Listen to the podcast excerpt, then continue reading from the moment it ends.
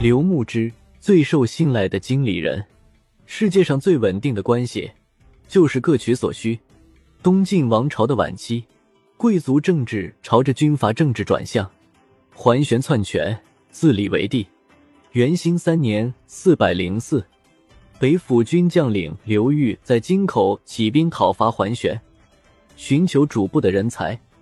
刘牧之投入其麾下，主簿是掌管文书的左吏。类似于秘书，职务不高，但由于与主官亲近，往往会成为主官的心腹人物。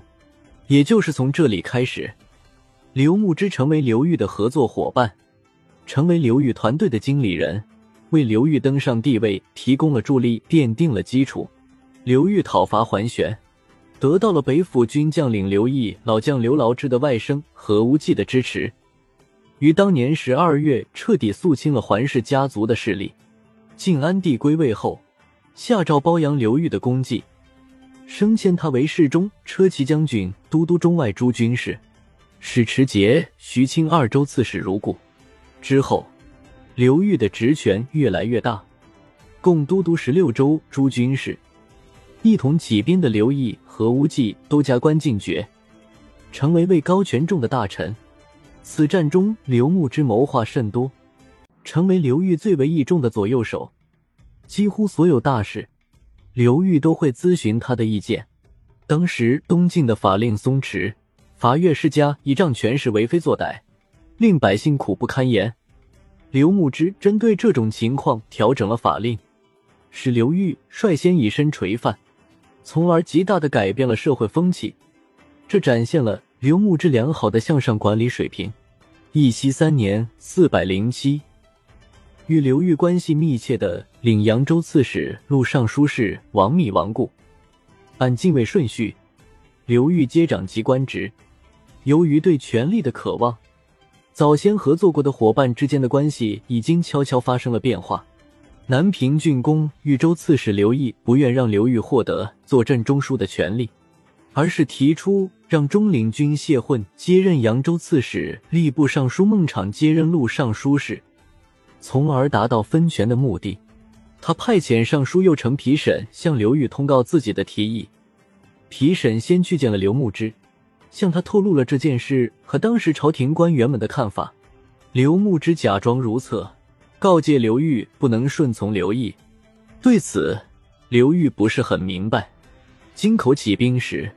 孟昶也是刘裕的支持者，甚至倾尽家财支持刘裕起兵，所以孟昶算是自己人。刘牧之直言，扬州是朝廷的根基，陆尚书事可以执掌中书。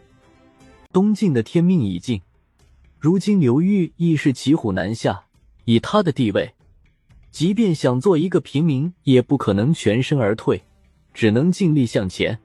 刘裕接受了刘牧之的谏言。入朝议事，争取这个位置，接掌了王密空出来的官职，从此掌控了中枢权力。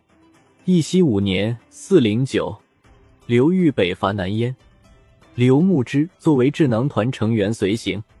之后，刘裕当平孙恩、卢循之乱，刘牧之也是重要的筹划者。刘毅一向不喜欢刘牧之，因而，在刘裕面前诋毁他，说他权位太重。刘裕不但没有一计，反而把更多的权力交给刘牧之。刘毅一阵江陵，擅自扩充军事力量。刘裕上书朝廷，请求讨伐他。二刘由此决裂。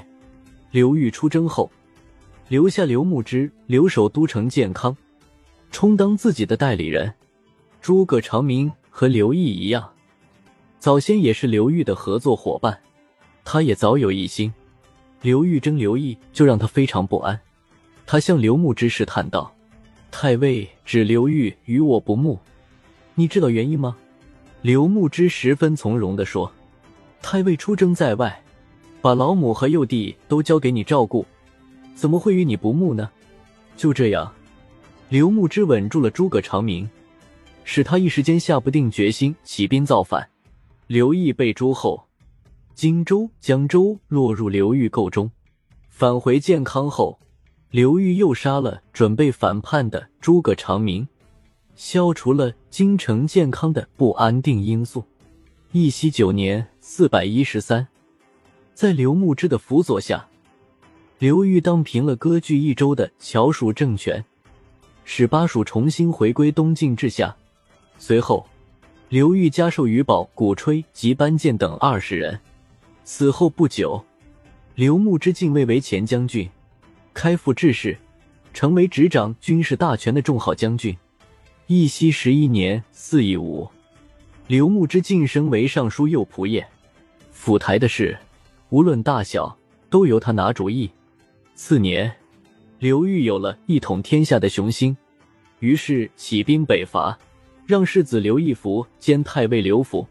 刘牧之镇守建康，不但掌朝中大事，还领监军、中军二府的军司。有了刘牧之在后方支持，无论是对长江以南局势的掌控，还是人员的协调、军械粮草的补给，刘裕都无后顾之忧。两年后，刘裕灭掉立国三十多年的后秦，收复关中地区。他决定以此为基业，逐步统一北方。但是十一月份，传来刘牧之去世的消息，刘裕震惊不已。他知道自己丧失了最重要的支持，京师健康无可靠、能掌控大局的人。刘裕南北一统的梦想再也无法实现了。永初元年（四百二十），刘裕称帝，追封刘牧之为南康郡公。